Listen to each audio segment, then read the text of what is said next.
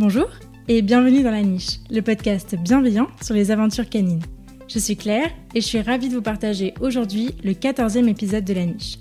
La Niche est un podcast qui aborde les thèmes divers et variés qui entourent le monde canin et qui se veut bienveillant, inspirant, construit et positif. Toutes les deux semaines, je vous partage mes conversations avec des personnes passionnées. Ils viennent raconter à mon micro les expériences et aventures qu'ils ont vécues avec leurs chiens, leurs réussites, leurs plus beaux moments, mais aussi leurs difficultés et les leçons qu'ils en ont tirées. Aujourd'hui, je suis ravie de vous partager ma conversation avec Corentin.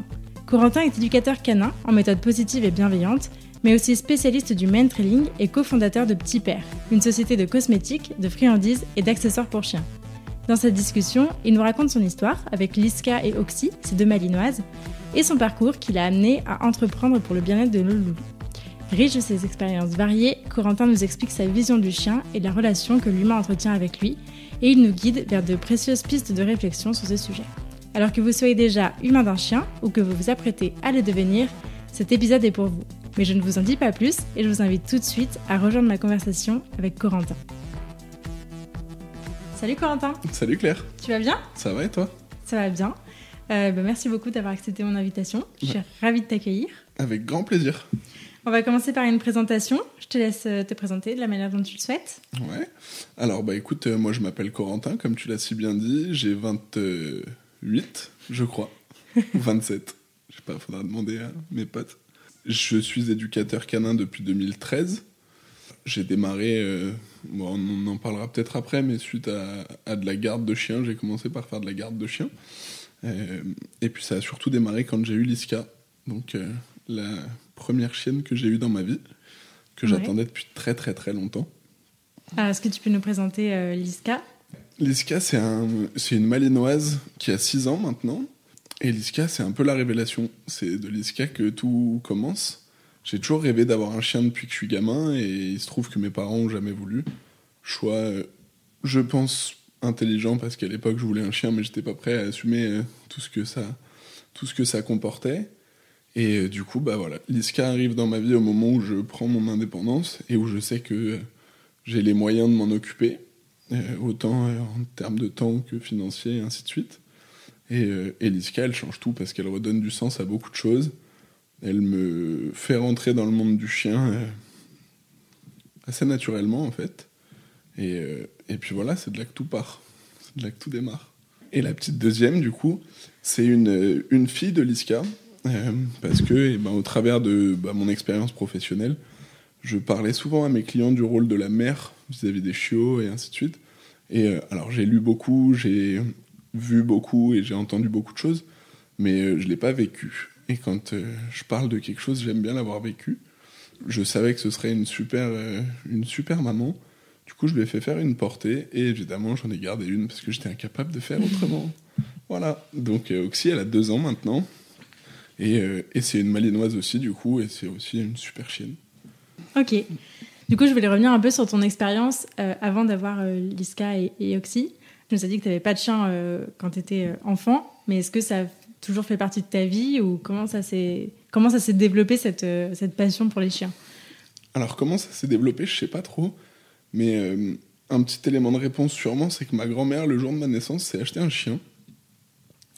Évidemment dans des conditions euh, un peu nulles, mais comme ça se faisait beaucoup il y a, il y a bah, du coup une petite trentaine d'années, sur un marché aux chiens, euh, et le jour de ma naissance en fait. Et euh, du coup, j'ai malgré tout grandi avec ce chien, alors que je vivais pas avec lui au quotidien, mais je le voyais quand même beaucoup. Et euh, ce chien, c'était juste génial. Et hormis ça, à chaque fois qu'on allait à un endroit et qu'il y avait des chiens, je passais ma journée avec. Le reste, ça m'intéressait beaucoup moins, et du coup, bah, je pense que c'est parti de là, cette passion. Alors, c'est aussi une passion pour le monde animal dans son ensemble. J'ai aussi eu deux chats, enfin, les animaux, ça a toujours été mon truc. Quand j'étais petit, je partais en vacances à la ferme pour m'occuper des animaux et jouer avec les chiens, et ainsi de suite. Donc, euh, j'ai toujours été très, très attiré par le monde animal. Donc, euh, voilà, je pense que c'était une suite logique euh, à tout ça. Ok. Et donc, qu'est-ce qui t'a motivé, du coup, une fois adulte, à, à prendre un chien? Est-ce qu'il y avait juste tous les éléments étaient réunis ou il y a un truc en particulier qui t'a. ou c'était juste le bon moment, quoi? Alors, je sais pas si c'était le bon moment, mais ça faisait longtemps que je demandais à ma chérie de prendre un chien et qu'elle me disait non, pas maintenant, pas maintenant, pas maintenant. Mais je pense que je lui posais la question tous les soirs, tu vois. Genre, je rentrais, euh, c'est bon, je peux prendre un chien Non, non. Et il se trouve que ce soir-là, elle m'a dit oui. Et alors là, euh, en 4 secondes, enfin, j'ai fait tout ce qu'il fallait pas faire, en fait.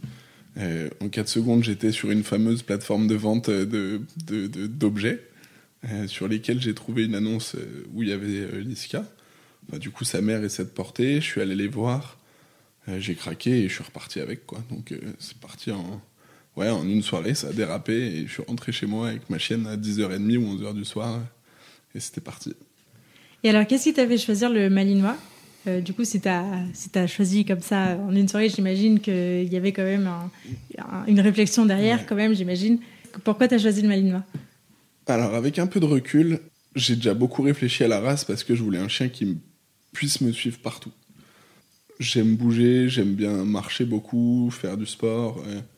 Euh, alors courir pas vraiment, mais faire du vélo, euh, faire des belles randos et ainsi de suite. Donc il me fallait un chien sportif. Et euh, après, pourquoi le malinois? Je pense que tout simplement...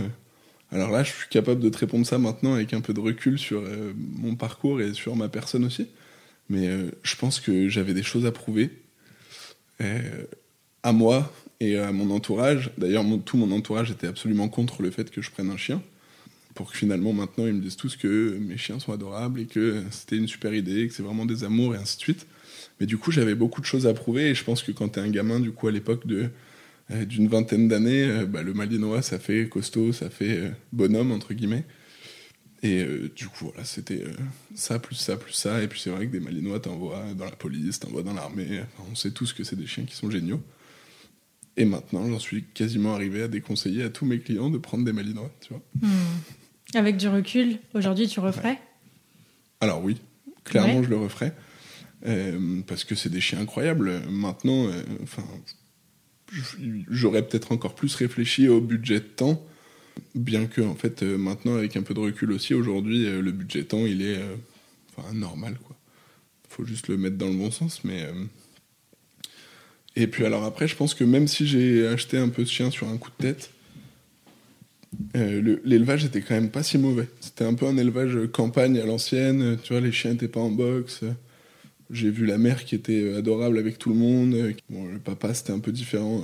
A priori, il sautait les portails de, 2 mètres 50, 3 mètres pour aller bouffer les chiens qui passaient dans, le, dans la rue.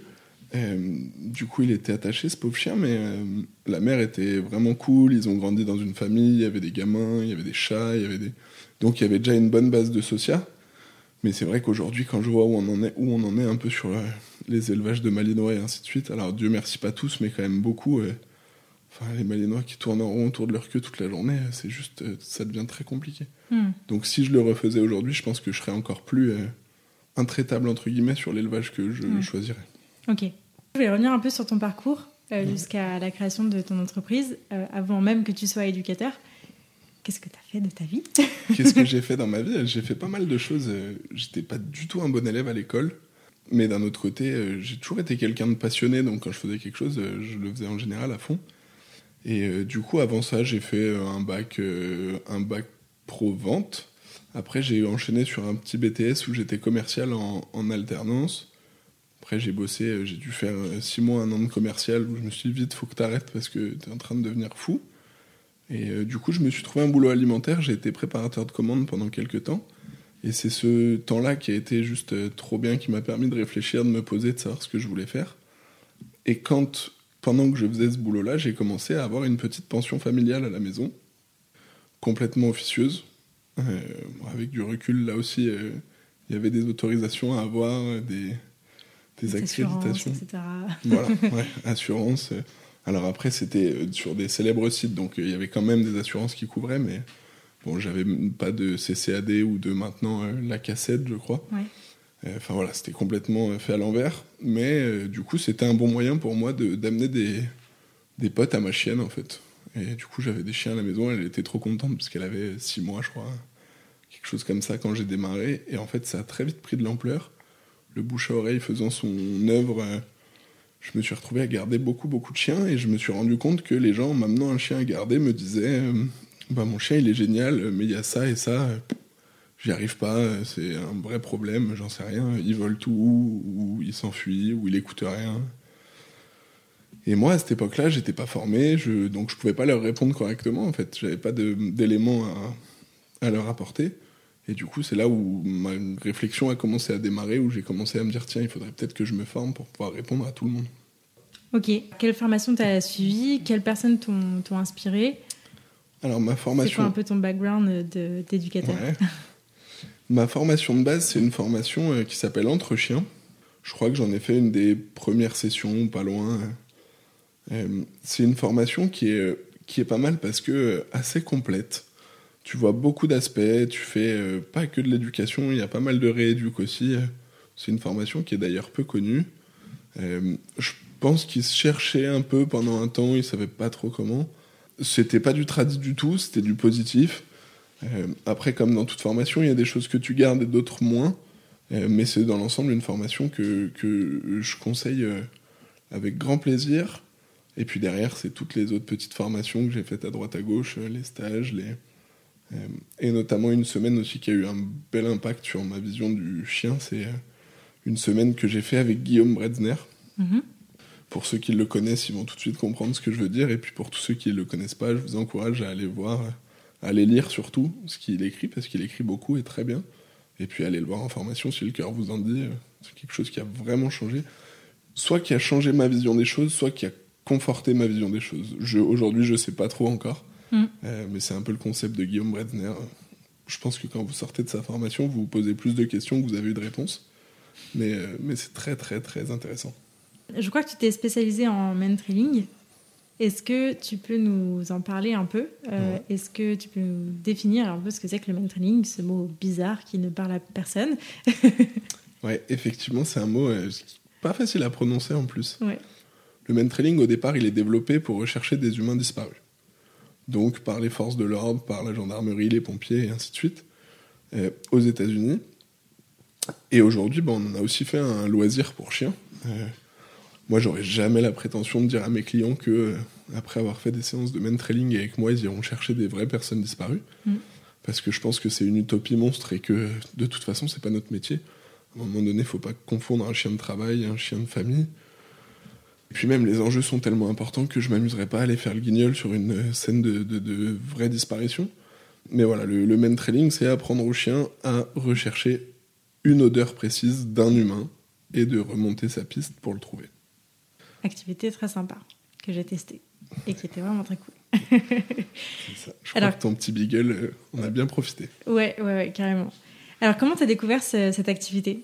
Alors, écoute, totalement par hasard. Je reviens encore une fois à la formation de Guillaume Bretzner, où là, j'étais qu'avec des éduques et où je disais je, vous n'avez pas une idée d'activité que je pourrais faire parce que j'ai envie de faire une activité avec ma chienne. J'avais jamais rien fait de spécial avec elle. Euh, et très honnêtement, tout ce qui est alors mordant, ça m'intéresse pas une seule seconde. Euh, l'agility non plus parce que euh, je cherchais, enfin, j'ai une chienne qui était quand même assez speed et j'avais pas envie de développer ça encore un peu plus. Même si je sais que bien fait, bien cadré et ainsi de suite, ça a aucun impact. Mais je sais pas, c'est un truc qui moi non plus me, me parlait pas vraiment. Et puis, bah, à travers d'une conversation avec d'autres éducs, ils m'ont dit Ah, bah, moi, j'ai fait du main trailing avec Karine Belleville, que je salue au passage et euh, et qui est euh, extrêmement euh, douée dans ce qu'elle fait. Et du coup, j'ai dit, ah bah tiens, c'est un truc qui m'intéresse. Et il se trouve que Karine Belleville fait des stages, enfin, travaille toute l'année à Paris et sur les vacances scolaires à Annecy. Annecy n'étant pas très loin de chez moi, je me suis dit, je vais m'inscrire à un stage. Et là, bah, ça a été le coup de foudre avec cette activité. Enfin, à partir de ce moment-là, j'ai plus jamais arrêté. Je crois que je me suis inscrit à tous les stages que faisait Karine pendant l'année et demie qui a suivi, et euh, enfin, voilà, je suis tombé dedans. Et, quand tu tombes dans le main training, t'en sors pas, mm. très difficilement. Ok. Alors, quels intérêts ça a de faire cette activité Du coup, qu'est-ce que toi t'en as tiré? Et qu'est-ce que du coup t'as appris à, en faire tirer aux autres? Alors moi déjà, je cherchais une activité à proposer à mes clients aussi. Au départ, quand je commence le main training, c'est pas l'objectif, c'est vraiment pour me faire plaisir moi. Et puis en en faisant, je me rends compte de tous les bénéfices que ça peut apporter à, un binôme. Et en fait, dans le main trailing, déjà, ce que je cherche à apporter à mes clients, c'est que à partir du moment où tu fais du main trailing avec ton chien, tu le vois différemment. C'est-à-dire que c'est plus juste euh, un truc à quatre pattes qui te bouffe les murs, qui te saute dessus, qui te, pour certains clients, j'entends, mais euh, qui te ruine ta maison et qui te fatigue beaucoup. Tu te rends aussi compte que ce chien, il sait faire des choses, qu'il est bon. tu prends confiance en toi, tu prends confiance en lui, et ça peut vraiment apporter un super, un super équilibre. Et, puis pour les chiens, alors ils aiment pas tous. Mmh. D'ailleurs, il y a certains chiens en entraînement où je dis écoute, ça a l'air de ne pas l'intéresser, donc ça sert à rien de trop, trop s'acharner. mais pour la plupart, ils sont comme des dingues, ils adorent ça. Et, et l'humain qui a derrière, souvent avec quand on voit son chien aussi content et aussi bien en général, euh, on a envie de, continuer aussi. Donc voilà un peu euh, tout ce qui est. Et puis après, tu as d'autres bénéfices qui peuvent euh, venir sur des chiens un peu timides, sur des chiens peureux, sur des chiens réactifs. Parce qu'en main trailing, eh ben, un chien peureux, il va quand même réussir à faire sa piste. Et pour le coup, j'ai travaillé avec des chiens très très très peureux. Alors là, on peut appeler ça du terra trailing, terra pour thérapie. Euh, où là, on n'a pas du tout euh, objectif de faire des immenses pistes et tout, mais juste mettre le chien dans la réussite, dans un environnement cool qui lui correspond, où il arrive à passer au-dessus de ses peurs. Euh, et puis pour le chien réactif, c'est pareil. Enfin, j'ai des chiens, des gros réactifs en clientèle, et en main training, ils vont faire des câlins à leurs victimes, quoi. Alors que si tu les croises une demi-heure avant dans la rue ou ailleurs, dans un parc, ils essayent de le manger, quoi. Mm. Donc ça peut être des trucs vachement cool. Et derrière, il y a certains chiens qui arrivent à généraliser ça, d'autres moins. Mais euh, enfin, dans tous les cas, ça peut être très très bénéfique, je mm. pense. Ouais. Et donc, est-ce que tu peux nous expliquer un peu euh, comment, concrètement, euh, à quoi ça ressemble une séance de mentoring? Que fait le chien? Que fait l'humain? Alors déjà, il faut venir voir. Même si vous venez pas participer, vous pouvez venir voir une séance pour... alors que ce soit chez moi ou je pense chez mes confrères, à mon avis, quelqu'un qui travaille correctement aura aucun, aucun problème à ce que quelqu'un vienne observer une session. Mais concrètement, on a un chien déjà, ça c'est important. Euh, un humain et un chien en longe, parce qu'on ne lâche jamais son chien en main trailing, pour la simple et bonne raison que si on pratique cette activité, on peut la pratiquer dans tous les environnements. des environnements urbains, avec des routes, des passages piétons, des voitures, comme euh, en plein milieu d'une forêt. Euh, donc on a toujours son chien attaché, et concrètement, on se débrouille pour faire comprendre au chien qu'il faut suivre une odeur, qu'en suivant cette odeur, il aura une super récompense s'il trouve sa victime. Et du coup, le chien comprend très vite le jeu. Comme euh, vous vous en doutez tous, les chiens comprennent relativement vite euh, où est leur intérêt, hein, opportunistes qu'ils sont. Mm. Et donc, euh, donc, en fait, concrètement, ça donne ça. On lui fait sentir une odeur, il suit sa piste et il retrouve sa victime. Du coup, où est-ce qu'on peut faire du, du man trailing aujourd'hui? Est-ce qu'il y a des, des, centres qui existent? Est-ce que c'est chez des éducateurs? Est-ce qu'il y a des gens qui sont plus ou moins spécialisés là-dedans? Comment ça s'organise? Alors, de ce que j'en sais, il y a plusieurs possibilités. Il y a les éducs, comme moi, qui proposent ça, euh, ou comme euh, je disais tout à l'heure, Karine Belleville, suite. Il y a quand même maintenant un noyau de professionnels euh, qualifiés qui peut vous proposer cette activité-là, que ce soit sous forme d'entraînement. Ouais, j'en sais rien, moi, il y en a pas mal qui proposent, par exemple, des entraînements un soir par semaine ou le week-end. Et puis après, il y a des stages, des stages de deux jours, de trois jours, de cinq jours. Après, c'est un peu infini. Il y a aussi des associations. Alors là, pour le coup, je connais beaucoup moins le, milieu parce que je n'en fréquente pas, mais je sais qu'ils existent. Euh, donc voilà, il y a pas mal d'options. C'est pas des centres parce qu'en main trailing, on n'a jamais de lieu fixe parce qu'on bouge tout le temps et on essaye de changer d'endroit très régulièrement. Euh, donc voilà, mais après, n'hésitez pas à contacter euh, bah, les intervenants en main trailing comme moi pour me demander si sur telle ou telle région je connais quelqu'un parce qu'on se connaît quand même. Je hmm. commence à en connaître pas mal. un peu euh, sur les formations, tout ça. Et si c'est pas moi qui les connais, j'aurai une collègue qui les connaîtra ou des amis qui aujourd'hui en font dans telle ou telle région. Voilà, mais après, euh, c'est une discipline qui se développe beaucoup parce que je pense aussi beaucoup parce que ça demande pas de matériel, pas de mise en place à la différence de l'agility, il n'y a pas besoin de terrain, il n'y a pas besoin de matériel. Donc c'est en train de devenir un peu une mode. Euh, et du coup, il faut quand même faire attention avec qui on va en pratiquer, même si les personnes sont très bienveillantes et très sympathiques. Bah, certaines fois, la formation, comme pour tout, n'est pas au rendez-vous, et du coup, ça peut être un peu moins sympa ou un peu moins bien fait. Euh, donc voilà, renseignez-vous un peu sur les parcours, sur tout ça. Même si visuellement ça a l'air très simple, il y a quand même pas mal d'heures de, taf derrière. Euh, et puis pour être bon, il faut continuer à se former et jamais arrêter, refaire des stages à droite, à gauche quand on a le temps. Euh, moi, ce que j'avais beaucoup aimé dans cette, euh, dans cette expérience euh, du mentoring que tu m'as permis de découvrir avec Charlie, c'était vraiment de, bah, déjà de bosser la relation avec son chien parce que voilà, on est connecté à un truc, même si nous, il n'est pas très concentré sur nous parce qu'il suit quelque chose, c'est quand même un bon moment qu'on passe avec son chien. Et puis surtout, ça permet de sentir, enfin de, de, percevoir, nous en tant qu'humains, à quel point le, nez de notre chien, son flair, est ultra puissant. Je sais pas euh, si toi, c'est un truc qui t'a marqué aussi quand tu as commencé et, les impacts que ça a, mais. Euh, bah, moi, ça m'a clairement marqué et je vais même dire que ça a changé euh, la vision de mes propres chiens parce que maintenant, quand je les suis en balade, parce que souvent c'est moi qui les suis en balade plus que l'inverse, enfin, je peux être capable de dire ou de voir certaines fois quand elles ont chopé une piste, quand il y a une odeur plus forte qu'une autre, quand et tout ça, ça se voit sur des attitudes de corps, sur des mouvements de queue, sur des orientations de corps qu'on apprend à observer en main trailing parce qu'on a besoin de ces informations-là pour retrouver notre victime si on veut pas qu'elle passe euh, la nuit dans la forêt. Et c'est clair que bah, sur le quotidien, ça change beaucoup de choses. Et effectivement, tu te rends compte à quel point euh, leur flair est puissant, à quel point ils s'en servent euh, avec brio.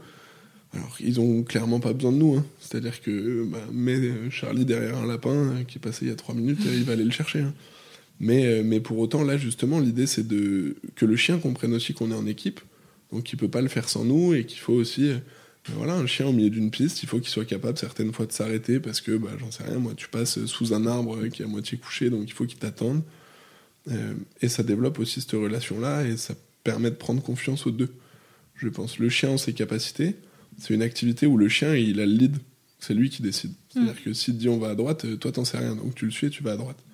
Et quand tu as un coach euh, normalement euh, de qualité, tu sauras pas où est ta piste. Donc tu sais pas où est ta victime, donc t'as qu'à suivre ton chien et écouter ton coach s'il te dit que vous vous plantez, parce que ça arrive aussi. Hein. Il, y a, certaines fois, euh, bah, le chien il sent une odeur de chat, bah, il part sur l'odeur du chat et il en a rien à faire de l'humain, ce qui est somme toute assez légitime. Et donc voilà, il faut apprendre à se faire confiance. Et pour des chiens aussi un peu timides, qui manquent un peu de confiance en eux, qui osent pas trop, et ben ça leur permet de prendre un peu confiance et de se dire ok, je peux y aller, il me suit, mm. on y va quoi. Ouais, c'est un, un, super exercice de d'empowerment, enfin de voilà, de prise d'initiative pour le chien. Et, euh, et, en plus de ça, je trouve que c'est vraiment une super activité parce que ça permet de bah, de combler quand même un, des besoins fondamentaux du chien qui est de, de renifler, de pister. Et voilà, Dieu sait combien c'est important pour moi euh, avec Charlie. Donc, euh, non, c'était vraiment, une, c'était vraiment une, une, chouette activité et je vous invite vraiment à, tester ça si vous en avez l'occasion parce que c'est, c'est vraiment cool. Ouais, et puis si d'emblée ça vous parle pas forcément euh, comme ça à l'écoute de ce podcast ou d'autres choses sur le main trailing, venez voir. Venez voir, venez voir d'autres chiens en pratiquer, venez voir à quoi ressemble un entraînement et et puis si le cœur vous en dit, venez essayer. Et, un point important auquel je pense, euh, parce que comme ça de prime abord on peut se dire, bah, pour un chien de chasse euh, easy, euh, voilà, moi j'ai un chien de berger, ça, va pas forcément, ça va pas forcément faire. Du coup, ouais, est-ce que tu peux nous en parler? Parce que j'ai, on a vu, enfin j'ai, vu de me proposer qu'un chien de berger, c'est des berdes vachement mieux qu'un beagle. Alors pas forcément vachement mieux, mais c'est, des approches différentes. Ça, c'est aussi une des raisons pour laquelle j'ai choisi le main training, parce que c'est absolument pas discriminatoire. C'est-à-dire qu'en main trailing, on peut avoir tous les chiens. Et quand je dis tous les chiens, du euh, chihuahua au euh, bulldog anglais euh, en surpoids, enfin tous les chiens. Et, chose non négligeable non plus, tous les humains aussi. On peut avoir des gens très âgés, des personnes en situation de handicap. ça, ça exclut vraiment personne. Et notamment, ça exclut pas non plus les chiens réactifs avec les autres chiens, les chiens réactifs à l'humain, les peureux. Enfin, vraiment, je pense qu'à ma connaissance, c'est la seule activité qui permet à tous les chiens euh, de, de, de, la pratiquer. Et c'est pour ça que c'est très intéressant. Après, il y a des chiens qui ont plus de facultés que d'autres. Euh, les chiens de chasse qui ont des très bons flairs, euh, certaines fois ils s'en sortent très bien, puis certaines fois ils aiment tellement chasser que. Ils dévient un peu. Ils dévient un peu, ils vont faire un peu leur sauce au milieu et, et ils finissent par y arriver ou pas, ça dépend. Mais, mais ouais, alors après, on sait que les chiens de berger, ils ont des facultés un peu pour tout. Donc euh, c'est des chiens partant pour tout. Et ils sont très bons, mais c'est pas forcément les meilleurs. Euh, d'ailleurs, le chien euh, star du main trailing, au départ, c'est quand même, c'est quand même le Saint-Hubert, donc, qui est un chien de chasse. D'ailleurs, il y a beaucoup de, de gendarmes qui travaillent avec des Saint-Hubert. Le Malinois prend un peu le pas parce que, bah, une fois de plus, très polyvalent, très physique il peut passer dans des zones où le Saint-Hubert il va avoir un peu de mal. Euh, et puis ils sont peut-être un petit peu plus vifs d'esprit, sans être euh, désagréable vis-à-vis des Saint-Hubert, mais voilà. Mais du coup, il y a, vraiment tous les chiens peuvent s'exprimer à leur façon même des petits chihuahuas tout minuscules euh, peuvent y arriver. quoi. Mm. C'est ça qui rend les choses très cool aussi. Ouais. Je voudrais passer à, à la deuxième aventure dans laquelle tu t'es lancé euh, à côté de, de, de l'éducation canine. Est-ce que tu peux nous en parler un peu? Bah, avec plaisir, avec plaisir. je me suis lancé dans une nouvelle aventure parce que bah, avant d'être éducateur canin, je pense que je suis aussi un peu entrepreneur sur les bords Mm. et que j'adore faire des nouvelles choses, découvrir des nouveaux métiers, des nouveaux horizons et que c'est vraiment quelque chose qui me qui me passionne et du coup, on s'est lancé avec euh, avec mon ami Geoffrey dans une aventure entrepreneuriale euh, qui s'appelle Petit Père, euh, qui est une société de vente de produits pour chiens. Et Petit Père, bah, c'est typiquement une rencontre en éducation canine d'un éduc, c'est-à-dire moi et de son client Geoffrey. Et on s'est vu pour son chien, le chien qui venait d'adopter. Et il se trouve qu'on s'est hyper bien entendu et qu'on n'a pas beaucoup éduqué son chien, pour être tout à fait transparent. Euh, mais on s'est hyper bien entendu et on s'est dit, lui, il avait des, des grosses euh, connaissances dans le milieu de la cosmétique humaine. Et on s'est dit, mais il faut qu'on fasse un truc euh, pour les chiens, ensemble. Et voilà, Petit Père est né. Alors, Petit Père, aujourd'hui, euh, ça a trois mois, donc c'est quand même tout neuf. Ça fait un petit moment qu'on planche dessus et qu'on bosse dur, mais euh, voilà. Là, euh, Petit Père a pointé le bout de son nez et on va voir jusqu'où le Petit Père ira. Trop cool. Alors, quel, quel produit on retrouve sur la boutique de Petit Père? Alors sur la boutique de Petit Père, alors là on est une fois de plus au démarrage, donc pour l'instant c'est assez concis. Mais on a trois gammes, une gamme de cosmétiques qui dans l'éthique euh, de, de la société se veut fabriquée en France à base de produits naturels euh, et dans des packaging recyclables ou Mm. ré- réutilisables. Parce que ça c'est aussi un engagement qui nous tient à cœur. Euh, après on a une gamme de grignotage, donc plein de trucs à ronger sympas pour, pour les poilus et une petite gamme d'accessoires avec les petits jouets du moment qui nous plaisent, qu'on a envie de, de partager, des petites peluches. Là, très récemment, une petite euh, panière à jouets, enfin voilà, les trucs qui nous passent par la tête et qui nous font plaisir. Mm. Donc euh, voilà là, un peu les, les gros marqueurs de Petit Père, et c'est euh, dans l'idée, on aimerait que tout ce qu'on propose soit euh, à terme fabriqué en France dans les meilleures conditions possibles et que parce qu'on a été un peu dégoûté par le marché, alors notamment sur la cosmétique où il y a quand même beaucoup beaucoup de choses imbuvables qui sont vendues Mm. avec très peu de transparence et, et très peu de contrôle parce qu'il faut savoir que dans le milieu canin, euh, notamment au niveau de la cosmétique, les contrôles sont inexistants, il n'y a pas de réglementation, donc chacun fait un peu ce qu'il veut. Enfin, en tout cas, les réglementations sont très très larges, bien bien bien bien bien plus larges que les réglementations pour la cosmétique humaine. Donc voilà, nous on a pris un peu le pari de faire des choses bien et d'essayer de les faire le mieux possible et dans, dans notre cher pays qui est la France. Trop cool.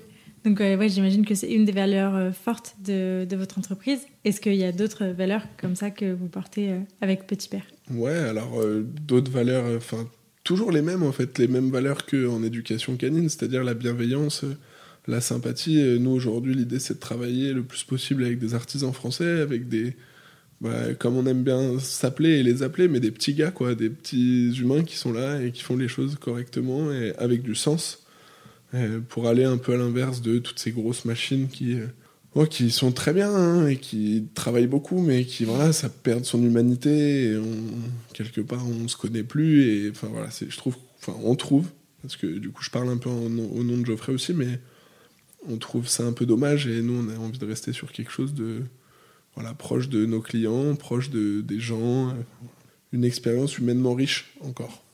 Du coup, pour toi, qu'est-ce que ça signifie entreprendre dans le domaine canin? Parce que tu en as un peu euh, fait ta spécialité. Entreprendre dans le domaine canin, c'est beaucoup de choses. Déjà, je, je considère que la vie, il y a peu de hasard. Mm. Et que ce soit la rencontre avec, euh, avec euh, ton chien, ou avec euh, un humain, ou avec. C'est jamais du hasard. Je sais pas si vous vous êtes déjà posé la question, mais c'est Guillaume qui m'avait fait me poser cette question-là. Mais quand t'as, euh, je sais pas, moi je dis un chiffre au hasard, euh, sur le Bon Coin par exemple, euh, 300 000 chiens, pourquoi c'est celui-là que tu vas prendre?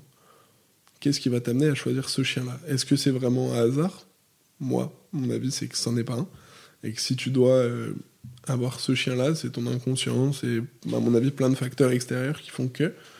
Et du coup, bah, l'entrepreneuriat, pour moi, c'est un peu la même chose. C'est des hasards, des rencontres qui nous donnent des projets, des idées.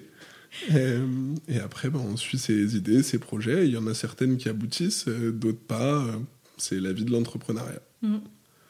Euh, du coup, je voulais revenir un peu sur ta vision de l'éducation canine. Ouais. Aujourd'hui, c'est quoi ta vision de l'éducation canine? Ma vision de l'éducation, je dirais que j'ai pas de vision de l'éducation. Alors évidemment dans le respect du chien, quoi qu'il arrive. Mais je pense qu'aujourd'hui, mon discours, il est bien plus orienté autour de la bienveillance, que ce soit vis-à-vis du chien, que ce soit vis-à-vis de l'humain.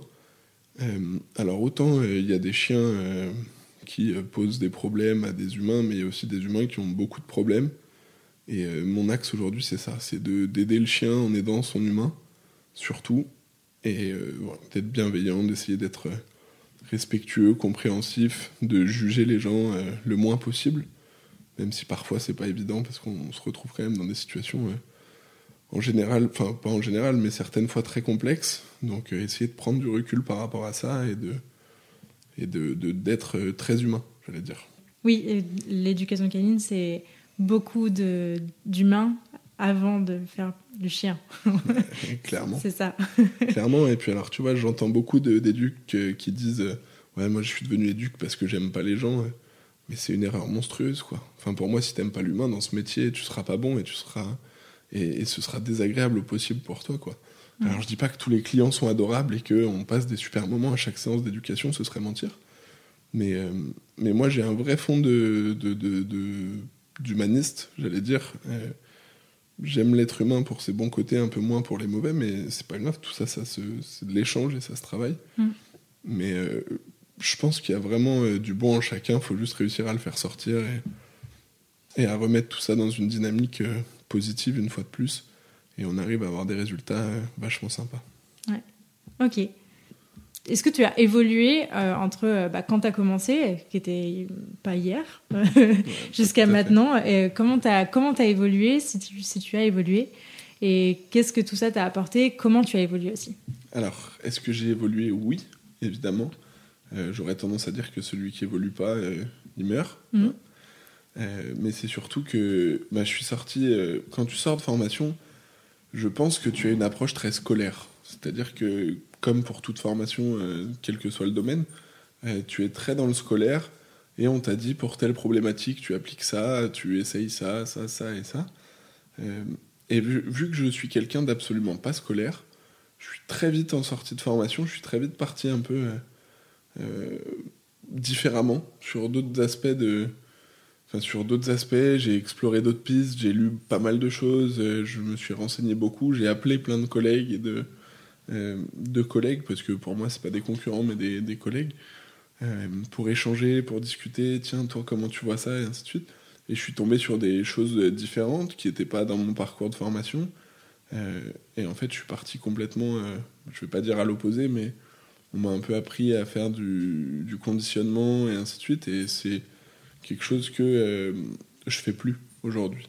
Sans dire qu'il faut pas de conditionnement, parce que je suis pas dans cet extrême-là non plus. euh, dans le sens où, pour moi, vivre avec un chien, c'est quoi qu'il en soit le conditionner et, et, euh, conditionner dans plein de, de plein de manières différentes. Mais, mais aujourd'hui, euh, on va dire que mon métier, c'est pas assis couché, debout, donne la patte et Mhm. fait le beau. Ça, c'est du coup, c'est même aux antipodes de mon métier.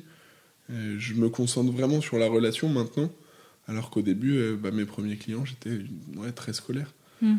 Aujourd'hui, euh, vraiment rares sont les séances où, euh, pff, je sais même pas si j'en ai en tête, mais où je fais du conditionnement. Quoi. Montrer une demi-seconde à un client comment on fait coucher son chien, oui. Euh, et après, euh, le laisser se débrouiller surtout. C'est-à-dire que dans mon approche, j'essaye de beaucoup responsabiliser les gens. Moi, je suis pas là pour mâcher le travail des, des gens. C'est-à-dire que prendre un chien, c'est un engagement personnel, c'est un investissement personnel à mettre. Euh, on fait appel à moi et c'est très bien, et je remercie mes clients d'ailleurs, de tous ceux qui me font confiance. Mais moi, je viens pour leur donner des clés. Euh, leur donner des clés, leur donner des pistes de réflexion, les amener peut-être à repenser la relation, à repenser les choses euh, euh, qu'ils ont en face d'eux, et euh, pas euh, pour leur apprendre à faire asseoir un chien. Enfin, aujourd'hui, euh, malheureusement ou heureusement, j'en sais rien, mais YouTube est ton ami. Entre YouTube et nos chers amis qui proposent des formations en 20 jours pour avoir un chien super bien éduqué. enfin, voilà, je pense que euh, peut-être soit 50% des clients chez qui je vais euh, ont fait des formations dans ce genre-là. Mhm. Et il se trouve qu'ils ont toujours plein de problèmes parce que ton assis couché, pas bougé, ça règle absolument rien. Euh, alors oui, ton chien au passage piéton, il est joli parce qu'il est assis et que ça fait bien, mais ça ne change pas ta vie, quoi. Ni la sienne, d'ailleurs. Euh, donc ouais, ma vision, c'est celle-là, c'est de responsabiliser les gens et de dire, ok, là, on a cette situation-là, maintenant, il y a plein d'éléments autour. Euh, qu'est-ce qu'on peut mettre en place pour que ça aille mieux? Et oui, je vais chez des clients qui me disent, bah non, je sors pas mon chien, j'ai pas le temps. Et ben, je m'énerve pas et je leur dis que c'est pas grave et que ce temps-là, ils vont réussir à le trouver et que si on fait un planning avec toute la famille, euh, chacun va trouver 10 minutes pour sortir le chien et que finalement bah, le chien il sera sorti peut-être 40 minutes dans la journée. C'est toujours pas extraordinaire, mais c'est mieux que zéro. Et du coup, on a moins de problèmes et du coup, le chien se comporte mieux et on a peut-être plus envie de le sortir aussi.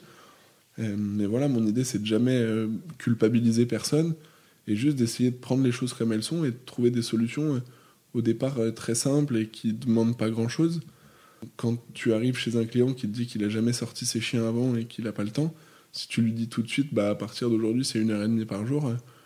Ça peut être un peu violent. Ça peut être violent, et puis surtout, il le fera pas, ou tu en as 80% qui le feront pas et qui se diront, lui, il est complètement con. Euh. Alors qu'une fois que tu connais les gens, que tu as créé du lien avec eux, que le feeling est bien passé, bah, ton message, il passe tellement mieux et tu es tellement plus entendu. Et euh, force est de constater qu'il y a des résultats et que du coup, bah, mm. les relations changent et que les gens soufflent aussi. Parce qu'aujourd'hui, mine de rien, prendre un chien, c'est quand même un vrai euh, chamboulement. C'est ouais, c'est un mot qui est, euh, qui est fort, mais je pense que c'est aussi ça. Pour moi, quand on prend un chien, c'est qu'il nous manque quelque chose, à un moment ou à un autre. Sinon, euh, enfin, objectivement, aujourd'hui, je vais pas prendre un aigle parce que je ressens pas ce besoin-là. Mais quand on prend un chien ou un animal de compagnie en général, c'est qu'il nous manque quelque chose qu'on a besoin, enfin pour moi, qu'on a besoin de trouver quelque chose dans cette relation-là. Et certaines fois, ben, on n'arrive pas à le trouver. C'est-à-dire qu'on a un chien, mais on ne trouve pas cette chose-là. Et tant qu'on l'a pas trouvé, c'est quelque chose qui devient difficile euh, et qui souvent n'est pas agréable. Enfin, faut sortir du. Alors du coup, mon métier m'en a fait sortir, mais il euh, faut sortir du fantasme du chien parfait euh, que tu vois à la télé dans les films. Ouais, c'est trop bien. C'est clair que ça fait envie à tout le monde et que quand tu prends un chien, tu te dis ouais ça va être comme ça, ça va être extraordinaire. Mm. Et puis dans les faits, ouais, tu vas perdre un canapé, tu vas perdre une porte, tu vas perdre ton sang-froid. Voilà, c'est aussi euh, compliqué. Et, mon travail à moi, c'est ça, c'est de remettre tout ça en perspective, de rappeler euh, l'importance de certaines choses et de la bienveillance dans les deux sens. C'est-à-dire qu'on a des humains qui sont très bienveillants avec des chiens qui ne le sont pas du tout. Enfin, moi, je dis à beaucoup de mes clients, alors souvent que ça choque un peu, mais je leur dis votre chien, c'est un enfoiré. C'est-à-dire qu'il y a des choses qu'il fait exprès pour euh, vous gonfler, il a bien compris que ça vous gonflait, il va pas s'arrêter de les faire tout de suite. quoi. Donc euh, il y a des humains euh, très bienveillants avec des chiens qui ne le sont pas, et l'inverse est vrai aussi, c'est-à-dire qu'il y a aussi beaucoup de chiens bienveillants avec des humains qui ne le sont pas. Et bah, moi de remettre un peu les éléments à travers mon approche dans la balance pour réussir à retrouver quelque chose de plus serein et de plus, plus vivable pour tout le monde, et d'agréable quand même. Mmh. c'est le but. Bah ouais. Ouais, et puis c'est pas si facile que ça, mine de rien. Euh, on a tous, euh, alors je pense que tous dans nos, nos, parcours de vie, on a des exemples de gens avec qui euh, ont un chien avec qui ça se passe super bien et d'autres super mal, soit dans nos entourages, soit même dans notre enfance. Enfin, Aujourd'hui, quand je repense au chien que ma grand-mère avait pris, mais c'était n'importe quoi. avec du recul, le chien il mangeait sur la table avec elle, il mangeait des trucs improbables. Euh, si tu t'approchais à lui de 40 mètres quand il dormait, il grognait dessus. Enfin, c'était mais il a eu une très belle vie et ma grand-mère était fan de son chien et moi aussi d'ailleurs. Mais euh, c'était euh, très peu respectueux, quoi, dans un sens comme dans l'autre. Donc voilà, il faut réussir à leur donner de l'amour, mais pas trop non plus. Enfin, être, essayer d'être juste. C'est très difficile d'être juste et d'être. j'ai pas la prétention de dire que j'ai la justesse parfaite, loin mmh. de là je pense certainement que si mes chiennes pouvaient parler, elles diraient que je suis un très mauvais maître de chien, peut-être. Euh, mais c'est ouais, c'est pas évident. C'est pas évident. Et du coup, je pense que quand on prend un chien dans sa vie, il y a vraiment des raisons et qu'à partir du moment où on se pose ces questions-là et qu'on cherche ces raisons, on trouve des réponses. Et que ces réponses nous aident dans la relation euh, avec l'animal après. Hmm. Ok. Débrouille-toi avec ça. Ouais, ouais c'est ça. Bah, tu vois, ça, c'est la spécialité de Guillaume Bredner. C'est tiens, prends-toi ça dans la figure et vas-y, débrouille-toi. Et puis, euh, bah, puis t'as des gens qui pleurent, t'as des gens qui sourient, t'as des gens qui le vivent bien et d'autres beaucoup moins. Mais je pense que c'est des vraies questions qui valent le coup de pourquoi il y a des humains qui prennent des chiens et d'autres pas. Ouais. Elle est où la différence entre les deux? Mm. Et Tu vois, moi aujourd'hui, je sais pas si je les ai trouvés encore. Mm, mm. J'ai des éléments, évidemment, tu avances dans ta, ta réflexion et tu te dis, ah oui, ça peut-être que. Mais euh, trouver la réponse, Ouais. j'ai pas fait psycho, malheureusement, mais euh, je pense que euh, maintenant, les formations que je fais et qui m'intéressent, c'est des formations bien plus axées sur la psychologie que sur autre chose. Ouais. Je j'estime pas avoir fait le tour du monde du chien et loin de là, j'ai encore des milliers de choses à apprendre. Mais en tout cas, mon intérêt et ma curiosité en ce moment, elle va là-dessus. Ouais. Donc, euh, ce que je vais lire, chercher, euh, écouter, c'est des choses qui vont dans cette, euh, dans cette optique-là. Mm. Oui, oui, je pense que c'est hyper fondamental en fait de comprendre pourquoi le chien fait autant partie de notre vie. Alors pendant longtemps, c'est parce qu'il nous a été utile, certes, mais aujourd'hui, il nous est plus utile à proprement parler dans le sens, dans le sens de, travail voilà, dont on pouvait entendre parler avant. Et aujourd'hui, je pense qu'il nous est utile d'une toute autre façon, qui est beaucoup plus psychologique. Donc, euh, oui, Ouais. je, je, je, comprends, euh, je comprends ce, ce cheminement de, de, de réflexion. Ouais, c'est vrai que tu as raison dans ce que tu dis. À l'époque, ils étaient utiles. Maintenant, même quand tu remets les choses, euh, moi je recontextualise souvent ça. euh, Je fais souvent ça avec mes clients en disant ce même chien, si il était né il y a 50 ou 60 ans, il aurait peut-être jamais connu une maison avec des barrières. Il aurait peut-être euh, jamais connu des gens qui euh, auraient eu un problème avec le fait qu'il saute. Euh, parce que je, je sais pas, alors j'ai pas 60 ans, mais euh, dans mes souvenirs et dans ce que je vois, euh, à l'époque, le chien il sautait sur tout le monde et tout le monde en avait rien à faire, quoi. Mm. Donc c'était un problème pour personne. Aujourd'hui, c'est un problème pour tout le monde. Je pense que c'est la première chose aujourd'hui qui embête mes clients, c'est ils sautent. Ouais, ouais, je suis d'accord, c'est pas forcément agréable. Mais ouais, il y a 60 ans, c'était un problème pour personne. Donc il faut aussi remettre dans le contexte. euh, ouais, le chien, il vole. Il vole dans mes poubelles ou il me pique les trucs à manger sur le plan de travail. Ouais, mais il est né pourquoi, le chien? Aussi, à un moment donné. Donc oui, c'est des problématiques sur lesquelles il faut travailler, mais une fois que tu remets en contexte, et euh, moi j'ai pas de problème à dire aux gens, euh, oui, bah votre chien il est fait, il adore faire les poubelles, bah il fera les poubelles jusqu'à la fin de sa vie, donc enlevez votre poubelle ou mettez un truc dessus, mettez-la dans un placard. Ouais, des fois la solution elle est aussi simple comme, le, comme bonjour, quoi. Mm. Et ouais, bah ouais, il, il vole dans la poubelle, et ben cache la poubelle. Mm. Oui, il faut être prêt euh, euh, aussi, et je pense que là, c'est le, cas pour la poubelle, mais euh, c'est le cas pour plein de choses. à- il faut être prêt à, à réorganiser sa vie et ce qui on est, en fait, aussi plus fondamentalement quand on prend un chien, parce que parce qu'il prend une place euh, énorme, euh, que ce soit dans notre vie, dans notre cœur, dans notre, dans notre euh, journée, dans notre, dans notre quotidien, dans notre famille aussi, parce que c'est un membre à part entière. Et, euh, et euh, ouais, le- l'exemple de la poubelle, il est euh, assez, euh, il est assez parlant en fait, Bah ouais. parce que si tu veux pas que ton chien euh, mange dans la poubelle, bah mets-la autre part. et et ça, ça marche avec plein de choses. C'est ça, et puis après, effectivement, euh, les chiens, et alors là je vais t'amener sur une autre piste de réflexion, mais quand je dis que le chien il vient pas dans ta vie par hasard, dans mon idée, il a une mission ce chien. Mm. Il vient faire quelque chose. Euh, quand je vais chez des clients, par exemple, très organisés, où tout est carré, et que le chien il vient au milieu te mettre un bordel monstre et faire péter des plombs à tout le monde, pour moi c'est pas pour rien quoi.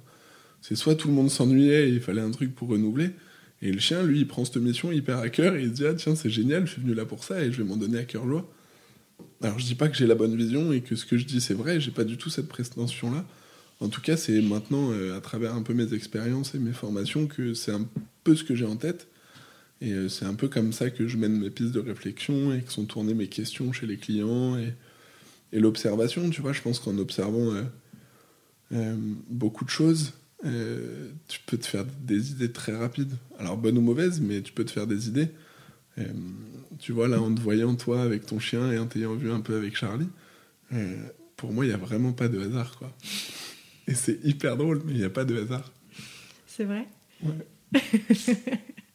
Alors, je te rassure, je vais pas te facturer un bilan. mais c'est très marrant. Enfin, et pour moi, c'est pareil. hein, ça, c'est, je, je, me, je fais mon autocritique en même temps. Mais quand je vois les problématiques que j'ai avec mes chiennes, parce que j'en ai, euh, mais en fait, c'est un peu mes problématiques aussi. Mm. Notre chien est aussi notre reflet, quoi. Ouais, soit notre reflet, soit certaines fois notre inverse, soit certaines fois. Mais tu vois, alors oui, j'ai des chiennes qui sont speed et qui des fois pètent des plombs sans savoir pourquoi et où j'ai envie de m'arracher les cheveux que j'ai plus d'ailleurs. Mais, euh, mais moi, je suis un peu comme ça. Donc, euh, bah, mon entourage, certaines fois, il doit vivre la même chose aussi.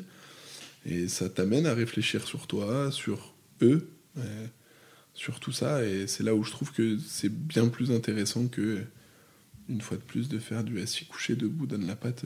Hmm. Alors, je critique pas ceux qui le font, hein, bien au contraire. Et d'ailleurs, ils le font et, et bien mieux que moi, c'est certain. Euh, mais c'est vraiment pas mon axe de développement et mon axe de curiosité et d'intérêt. Donc, euh, donc euh, vous ne me verrez pas faire ça. Ou vraiment très peu quand j'ai vraiment pas le choix. Ok.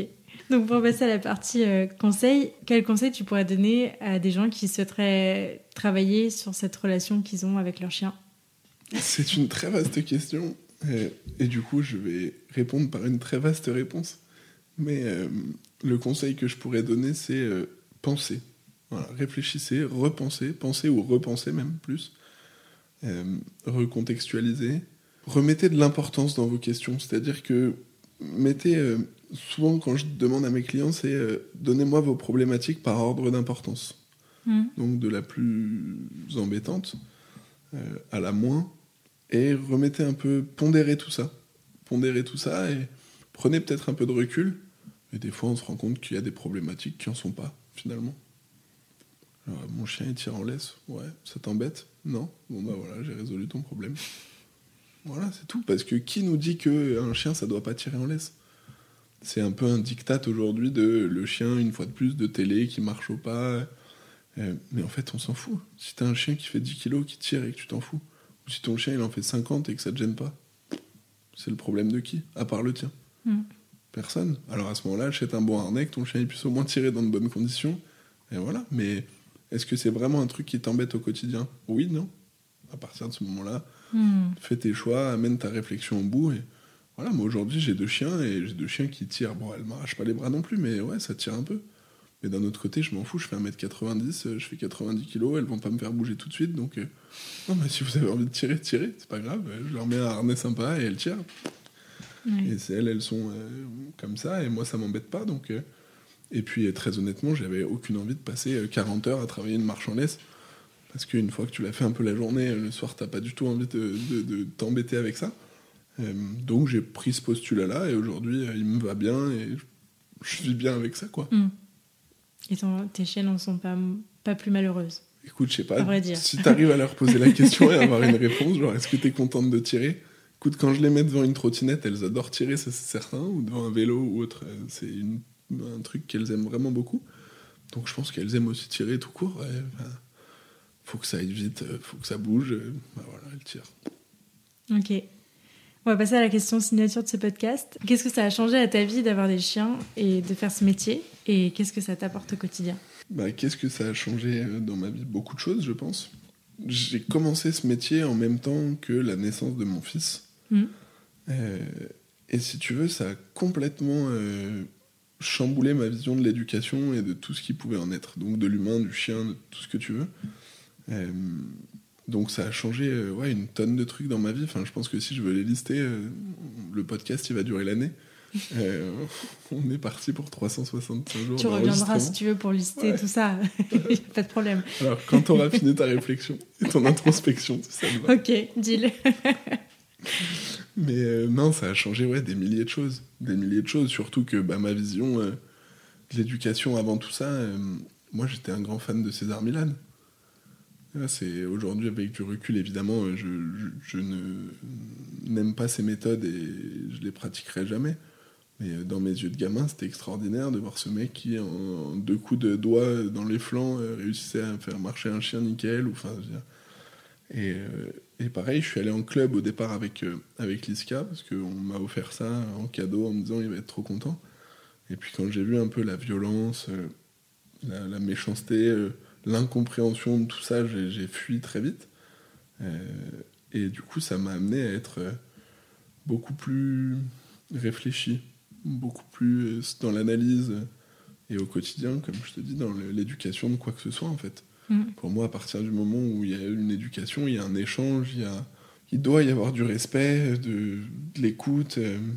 et aujourd'hui, tous mes clients qui ont des chiens et qui ont des enfants, enfin, je fais des parallèles euh, toutes les cinq minutes, quoi, voire toutes les deux minutes, parce que c'est pour moi le, enfin, c'est la même chose Mm. sur beaucoup de points. Alors ouais, il y en a un qui parle et l'autre parle pas. Mais euh, hormis ça, euh, il y a des centaines de situations où c'est pareil, quoi. Et du coup, euh, maintenant, quand je dis des choses à mon fils, je me dis merde, qu'est-ce que j'aurais dit au chien? Ou à l'inverse, quand je dis quelque chose au chien, je dis mais merde, je fais pas la même chose avec mon fils. Et c'est assez euh, perturbant au quotidien, mais c'est quand même. Ça fait partie des choses qui ont changé dans ma vie, outre la passion, outre le fait d'adorer ce que je fais, de me lever avec la banane tous les matins et d'avoir envie encore de faire des, dizaines de choses. Euh, ouais, ça a changé des trucs fondamentalement. Ça m'a fait prendre un recul euh, que j'aurais pas pris autrement, je pense. Et du coup, tout ce qui va avec le recul, euh, un peu de- d'expérience, un peu de maturité, un peu de, un peu de beaucoup de choses, qui fait qu'aujourd'hui, ouais, je pense que ça, ça a vraiment, vraiment changé ma vie. ouais. Est-ce qu'il y a des ressources que tu aimerais partager à nos éditeurs? Que ce soit euh, des films, des livres, des podcasts, euh, des vidéos? Alors, je vais encore rester hyper vaste, mais euh, servez-vous des ressources qui vous plaisent et qui vous font plaisir. S'il y a des trucs que vous n'avez pas envie de lire, bah, ne les lisez pas. Parce que euh, ouais, tout le monde doit lire euh, les signaux d'apaisement. Mais non, en fait, si t'en as rien à taper, bah, tu le lis pas et c'est pas grave. Tu vivras très bien avec. Et enfin, il y a des livres que j'ai lus 3-4 ans après. Certains où j'ai appris des choses, certains moins. Euh, mais quand j'ai pas envie de lire un truc ou de voir un truc, je le fais pas. Et ça me manque pas. Euh, tu vois, alors je te reprends le- l'exemple des signaux d'apaisement, mais on en bouffe euh, plus que de raison. C'est-à-dire que maintenant, toute personne, sachante ou pas, c'est-à-dire que professionnel ou pas, voit un chien se lécher la truffe et c'est forcément une catastrophe. Parce que bah ouais, lire un livre sans avoir tous les éléments et sans avoir euh, le recul aussi nécessaire pour analyser telle ou telle chose, euh, ça n'a pas trop de sens. Donc euh, allez lire des livres qui vous plaisent. J'ai lu vraiment pas mal de bouquins sur les animaux, sur l'intelligence animale, sur. Enfin voilà, c'est des choses qui, moi, me plaisaient et moi, m'attiraient. Donc lisez des trucs qui vous attirent. Et si vous êtes attiré par des livres de psycho, lisez des livres de psycho. Si vous êtes attiré par pas des séries, bah, regardez des séries. Il y, a un- il y a- il y a des séries, euh, il y a une série sur le chien qui est sortie sur Netflix, euh, qui est complètement catastrophique au niveau des méthodes. Mais euh, malgré ça, euh, il y a quand même des petits trucs intéressants. Enfin, soyez curieux en fait. Mm. Allez chercher l'info là où vous avez envie d'aller la trouver et, et pas l'info qu'on vous dit d'aller chercher. Parce que c'est votre avis qui est important et votre ressenti et pas le reste.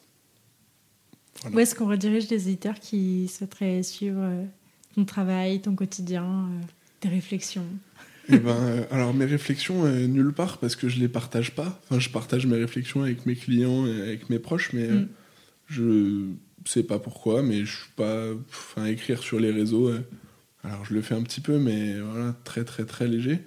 Je sais pas, peut-être parce que j'en ai un peu marre de ce monde où tout le monde se tire dans les pattes et où t'es épié en permanence et où le moindre mot de travers te vaut une tollée générale. Donc vous aurez pas mes réflexions sur internet, mais, euh, mais bon, si vous voulez m'écrire et discuter, c'est avec plaisir. Et puis sinon, bah, vous me suivez sur les réseaux euh, Facebook, Instagram, euh, que ce soit pour côté chien, donc l'éducation canine, le men trailing, ou petit père. euh, voilà, vous pouvez venir nous suivre et, me suivre et me parler avec un grand plaisir. Trop cool. Bon, bah merci beaucoup, Corentin. Ben, merci à toi. J'ai passé un très bon moment et j'ai plein de réflexions à travailler. Et ben, tant mieux. Tant mieux. Merci beaucoup et à bientôt. Merci à toi. Ciao. Merci beaucoup de vous être rejoint à ma conversation avec Corentin et de l'avoir écouté jusqu'au bout.